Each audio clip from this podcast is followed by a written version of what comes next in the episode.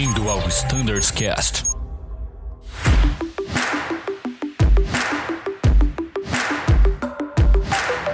Fala galera do Standards Cast, bem-vindos a um episódio muito legal, a continuação da nossa série sobre regulamentos de tráfego aéreo. Eu sei que vocês gostam muito desse tema e é por isso que a gente está aqui hoje com ele, Luke, Bruno Scaduelli, marinheiro, e eu também para tentar dar uns palpites aqui sobre esse assunto.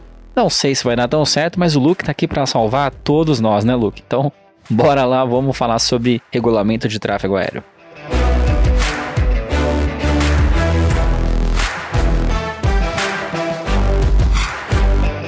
Sensacional, Danilo.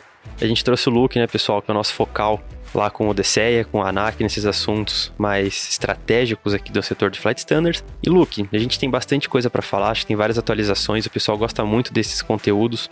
É, a gente escreve muita coisa, mas a gente sabe que desse jeito aqui que a gente transmite a informação acaba ficando muito mais claro né, essa maneira de, de, de, de passar essas, esses dados que são muito técnicos, né, muito, muita coisa que vem de AC, AIC, IS.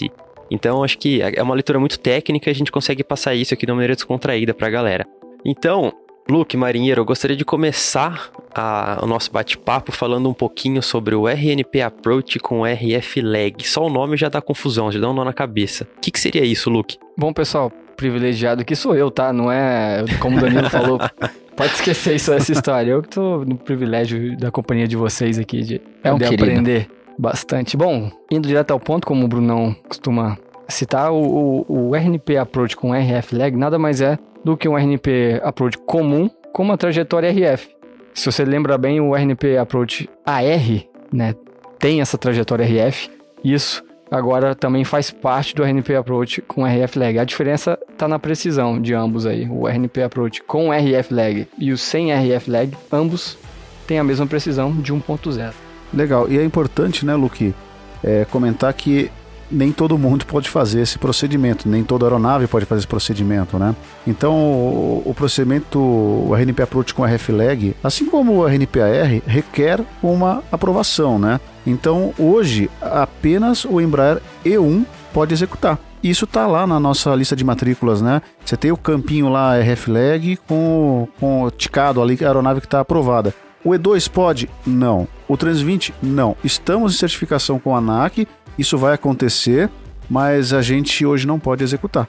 Beleza? E assim, à medida que o tempo vai passando, mais procedimentos estão sendo publicados, né? A gente tinha só Goiânia, se não me engano, na pista 14, Isso. é, que traz uma redução considerável na distância voada, né? Uhum. É, temos Belém também, um procedimento novo, e eu não me lembro mais localidades, o Luke talvez saiba de cabeça aí. Belém e nós construímos uma lista com os demais operadores aí, engloba Campinas, Vitória, Chapecó, é, Fortaleza, Recife, tem várias é, localidades, Confins e como o marinheiro comentou, esse procedimento ele encurta muito né, a distância ali voada, então a gente vai ter um ganho na média de 6 a, a 10 milhas por procedimento de economia. É, se você for pensar em número de aproximações, vezes dia, vezes, ano, vezes vezes, Exatamente. é, é muito considerável, né? Hoje a gente busca qualquer milha de redução traz uma, uma, uma economia, né? Um fuel saving muito considerável, levando em consideração o custo de combustível, emissão de carbono e tudo mais, né? Exatamente. E a proposta é que num futuro próximo também a gente consiga é, é, pleitear essa autorização em todas as frotas, ou seja, em todas as frotas que Sim. tem o RNAV 1, né? Exato. Que não, que o FMS seja capaz de executar. Basicamente são Exatamente. todas, né? Então a gente tem, Exatamente. tem essa capacidade. Só falta a aprovação operacional. Basicamente é isso. Ô, Luque, deixa eu te fazer uma pergunta, cara. E como que eu identifico isso é, na carta? Como que o piloto sabe que, que ele pode fazer isso? Como que a gente vai identificar? Bom, na IAC, na carta de aproximação RNP, tem um campo RF Required. É um Então, boxzinho, né? Exato. É aquele- Descrito. Então não, não tem uma identificação no nome da carta. Esse é o grande problema, né? Ele é um. Isso. Ele é uma RNP, um RNA um RNAV normal, Uhum. né? Só que ele tem um box que fala que o RF é requerido, né? O RF required. Tá? Então isso é importante, tá, pessoal? Então, você voa no seu 320 indo pra Goiânia, viu uma, uma carta bonita, trajetória com curva constante, né? É maravilhoso, só que você não pode fazer. Ainda. Ainda tem que fazer o pé de galinha com Ainda, curvas definidas ali, né? A não ser que seja o, o Embraer E1.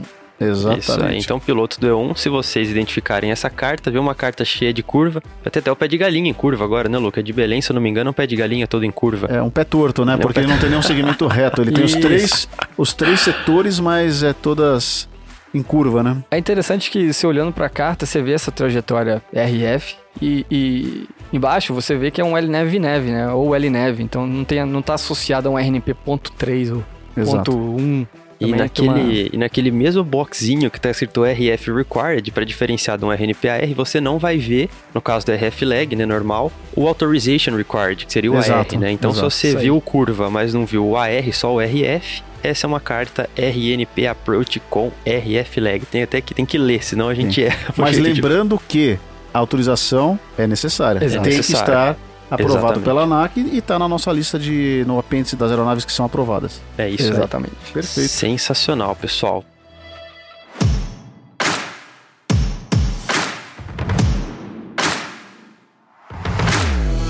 A gente tá falando de RNP, falando de chegada.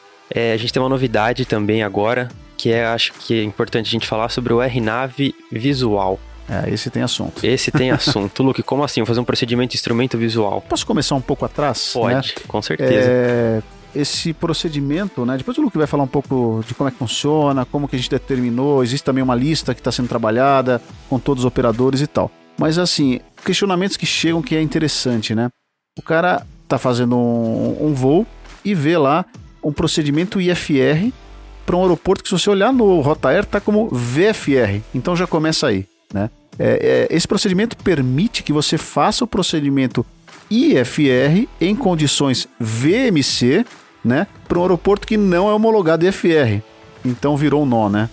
É, mas essa é uma realidade. Isso é importante para a gente, para a segurança da operação. Então agora a gente vai poder ter procedimento em qualquer localidade que opere visual, né? Que Fantástico. opere V sobre as regras VFR, mas é um voo IFR.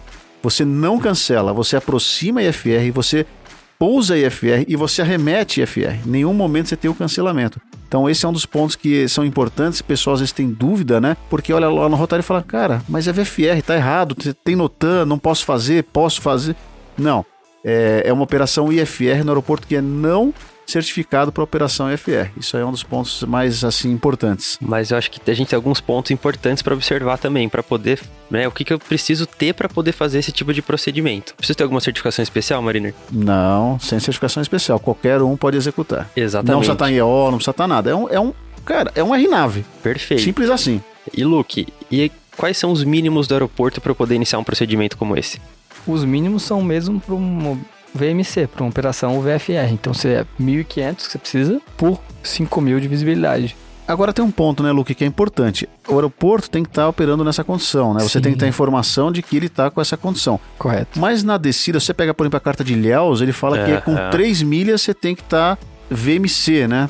É, às vezes pode ser que você esteja guardado ali, né? Se- Sim, Se você fizer lá sim. o triângulo, Uhum. não necessariamente. Ou seja, a condição tem que ser declarada como visual, VMC, VMC. Mas no procedimento, você vai estar IMC. Exato. Né? E Isso não aí. necessariamente você vai atingir os 1.500 com 5.000. Exatamente. É, e, inclusive, essa é, o, é um principal é, divergência quando o piloto vai selecionar o mínimo dele, né? Que ele Exato. fica pensando, eu preciso dos mínimos VMC, mas a carta diz que a MDA tá dando mil, por Sim. exemplo. Então, você pode, de repente, estar tá fazendo a sua aproximação, né, buscando o VMC que foi declarado, né? Você tem informação meteorológica, então beleza, temos o aeroporto lá embaixo está visual. Exato. Você está descendo e sai da camada, né? De repente você está lá a 5 mil, beleza, quer dizer, 1.500 pés, mas você não está vendo a pista ainda, que você está a 6 mil, né, 6 mil metros de, de distância, ou seja, você está fora, você não precisa remeter, né? Tô descendo 1.300, 1.200, cara, o que interessa é que o aeroporto declara que esteja na condição VMC. Sim. E obviamente que a visibilidade pode estar realmente com 5 mil. Você não vai vir com 7 mil, mas você já está mais baixo. Então é uma relação interessante essa daí, né? Exatamente, e como o Marinheiro falou, isso tudo foi pensado, foi uma vitória aí da, da, da indústria, né? A Azul participou bastante disso nas discussões, mas isso tudo foi pensado para incrementar a segurança operacional nessas localidades. Pensa, você está aproximando é, IFR, né, para uma localidade desprovida de órgão ATS, quantos tráfegos ali na- na- nas proximidades. Isso eu acho que traz uma segurança adicional é valiosa, né, para a empresa. Com certeza. Para a gente fica muito mais simples a operação também, né? Porque Sim. daí é todo aquele conceito, ah, desce para grid mora, track mora, MS azul e tal, espera dar o visual. Cara, Exatamente, acabou, né? acabou. Hoje é um procedimento FR como Congonhas. Não Exato. mudou nada a forma de você fazer, aproximar, Exatamente. executar. A diferença são os mínimos que o aeroporto tem que estar operando em condição VMC. Exatamente. Simples assim. Uhum. Né? E, e outro ponto legal, Luke, preciso ter controle nesse aeroporto? Ou um AFIS, por exemplo? Não, pela norma do DCE, a ICA, se não me engano é essa Intrassum, a, a operação IFR independe né, de um órgão ATS. Então você pode aproximar IFR numa localidade que é totalmente desprovida de, de órgão ATS. E, pessoal, o que mais que a gente pode comentar sobre essa operação? Pô, pousei num aeroporto, tava em condições VMC, VFR, pousei. Ok, e a saída? Então, aí é interessante, né? Se ele é um aeroporto que opera VFR, né? Que tá, tá no, no Rotaer que ele é VFR, você vai sair VFR. Então você pousa instrumento, sobre regra do instrumento, não existe o cancelamento do instrumento durante a aproximação, como era, não sei se vocês lembram da, lá em Ilhéus, que era o PINS, Exato. né? Que a gente tinha que cancelar, né? Tava Sim, na carta. sim. E em Salvador também, a pista 17, era a mesma coisa, era previsto o cancelamento. Não tem mais cancelamento, você aproxima e pousa IFR e arremete se precisar, né? É, a decolagem já não, a decolagem é VFR mesmo, né? Aí você tem que ter as condições meteorológicas VMC e decola padrão, sobe para o altitude de tráfego, do circuito de tráfego, 1500 pés, curva pro lado que você precisar, né? E aí vai embora. É simples assim. É isso aí. E adição, o que está ocorrendo agora no, no GPE, num dos grupos de estudo que a Azul participa, né, que é do DCEA, tem uma previsão de inserir a, a, a saída Omni nessas saídas visuais. Então, é, é, faz parte do pós-implementação do, do RNP Approach para a pista visual. É, Olha e é até legal. importante mencionar, né, Luke, que você, você falou de Omni que vai ser implementada, mas também lembrando que você tá, você pousou IFR, Exato. mas para sair tem que ver se tem VAC publicada, Exatamente. se, se tem algum padrão, é, se tem curvas não padrão no procedimento que está em rota aérea, É. então tem que tomar cuidado para retornar para a operação visual mesmo, né? Pessoal, certeza. é, é um ponto que eu sempre tenho mencionado, né? É, a gente não estava muito acostumado a manipular essa documentação aeronáutica, né? Muito pouco. É muito pouco. E a gente tem cada vez mais, a- o DCEA né, tem implementado procedimentos no Brasil que são coisas novas, que assim são novos padrões operacionais para localidades com pouca infraestrutura e tem muita diferença, né? Você tem pista que não pode pousar jato em determinada cabeceira, você tem restrições operacionais em determinados aeroportos. Então assim, temos que tomar um cuidado. O piloto tem que cada vez mais, especialmente quem voa nessas localidades que você não está muito habituado, tem que checar a documentação, tem que dar uma olhada com critérios nos NOTANs, tem que dar uma olhada no Rotaer, tá? Porque senão a gente vai começar a se enrolar. Essa que é a verdade. São muitas variáveis. É difícil o Com piloto certeza. buscar em toda a nossa literatura todas, tudo que é possível, né, Luque? Sim, A sim. gente pode falar aqui em 5 segundos 30 procedimentos Exatamente. que existem hoje, a- a- as operações convergentes no, no, no galeão. No Galeão. Você pega em São Gabriel da Cachoeira, você não pode pousar jato numa, Numa cabeceira. cabeceira, assim. É, Santarém, você não pode pousar jato numa cabeceira. Porto Seguro, você tem todas aquelas restrições operacionais para manter a operação. IF Ou seja, na pista 10, se tiver papi, você pousa IFR, senão você não pode. Na pista 28, não pode operar, é só operação IMC, VMC. é. Quer dizer, tem muita restrição. Pessoal, o Airport Briefing e Notan Azul cada vez mais tem que ser olhados. Essa que é a grande verdade. Exatamente. Quanto mais a gente voa para locais com menos infraestrutura, soluções foram criadas. Exatamente. Novos procedimentos foram desenvolvidos. Só que exigem uma preparação para o voo, porque senão a gente vai acabar passando aperto aí durante a operação. Com certeza. E a IP, uma coisa que a gente não abre, acho que desde o piloto privado, né? Antes É, eu isso- abro. Estudava, estudava muito pra entrar na Azul aqui. Pô, deixa eu ler, deixa eu Sim. saber de tudo. Sabia quanto é de tudo pra caramba. lá, né? E, cara, e, e é bom você falar, a gente tá saindo um pouco do foco do assunto, mas, cara, quando eu voava o 30, eu tinha sempre no, na- na minha, no meu tablet a IP de Portugal, Sim. quando eu voava, quando eu- e dos Estados Unidos, né? É, eu tinha o da, da Argentina quando eu voava o 20, porque Sim. tem as particularidades lá, a gente tem que saber, a gente tá voando num espaço aéreo que não é conhecido nosso, Sem né? dúvida. Então, é, não tem como não não tá com a IP. O nosso IP é imenso, mas Sim. ele é muito rico. Essa que é a verdade. Muito rico. Tá tudo É lá. muito rico. Tá tudo lá. É né? isso aí, pessoal. Algo a mais que vocês gostariam de falar sobre o RNAV visual? É, como identificar, Não, Luke? que- Isso é legal Essa na uma carta. Boa, na carta, é né? uma boa. Porque a gente tem, na verdade, é- ela também não tem um designativo Não. tipo RNAV visual, Não. RNP VFR. Eu gostaria que tivesse, eu, já também. falei isso com o Luke para levar isso já- pro DCE. seria bom. Isso a gente está né? discutindo lá no Exato. DCE também. Mas como você vai identificar, né? Pelos mínimos, e vai Exato. ter lá os Sim, mínimos. sim. Agora, no começo era uma MDA de 1500, agora já baixaram para Isso, 1000, Isso, né? é. A intenção é ir reduzindo para mil em Exato, várias todos os procedimentos. Isso, exatamente. É, e se você olhar no, na- na- no, no perfil é, vertical da carta, você tem o segmento visual. Exatamente, tem uma, uma nota falando Tem que uma tem, nota. a partir daquele ponto, né? Exatamente. Então é aí que você vai identificar. Então você vê pelos mínimos, né? A visibilidade requerida é 105 mil, Sim. né? sim. E eu acho que é a forma. E o famoso tracejado, o né? tracejadinho. O tracejadinho. Perfeito. Ô, Luque, se você lembra de cabeça também, quais são as localidades que hoje já tem, cara? Além de Ilhéus, que não é mais Pins, acabou, esquece Pins. Pins é, É, Pins foi abolido Isso. depois que o RNP Approach chegou no Brasil e Isso. foi implementado, acabou Pins para avião. Existe hoje, mas é para helicóptero. Como Foi o, como Exato, ele foi que desenvolvido, era- né? era o fim, né? é, a Aí tem Salvador, pista 17, que também é a mesma coisa. É, e tem alguns outros, na verdade nem o nome, né? Mas assim, é legal saber assim, existe uma lista? Como que está sendo tratado, né? Como que a Azul está levando isso de acordo com as, as operações, o interesse dela para as localidades? Claro, como isso funciona? Na verdade, esse grupo que eu mencionei antes, o GPEA, é discutido nele é, as prioridades da indústria. Então, se juntar Azul, a Gol, Latam, e nisso nós discutimos nossas prioridades. né? Na última reunião, por exemplo, eu levei as prioridades estratégicas da Azul, em conjunto com, que foi uma, uma discussão em conjunto com o institucional, com o CCO, com o time de malha. Então, a gente chegou nessas localidades e enviamos para a reunião. A reuni- a reunião tem participantes do ICA que depois busca toda essa lista e, e- e publica o procedimento. né? É, eu acho que também existe um trabalho nosso aqui institucional dentro do, do processo de abertura de bases, né? Então, assim, a gente tem. É, é importante para o desenvolvimento, da, da- do crescimento das, ma- da malha da Azul, esse tipo de trabalho, porque, cara, é uma operação muito mais segura, né? Acabou Exatamente. é, qualquer tipo de dúvida em relação a como descer, acabou. Cara, Exatamente, faz a- executa o procedimento como se você estivesse fazendo um procedimento em Congonhas. Simples Exatamente. assim. É isso. É um, como os próprios criadores lá, da- da- eles falam, né? É um procedimento RNP approach comum. A diferença é que você tem nos mínimos ali VMC, né?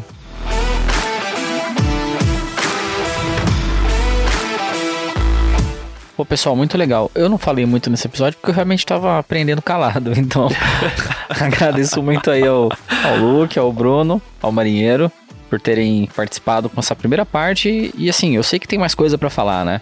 Então esse episódio continua, é uma série sobre regulamentos.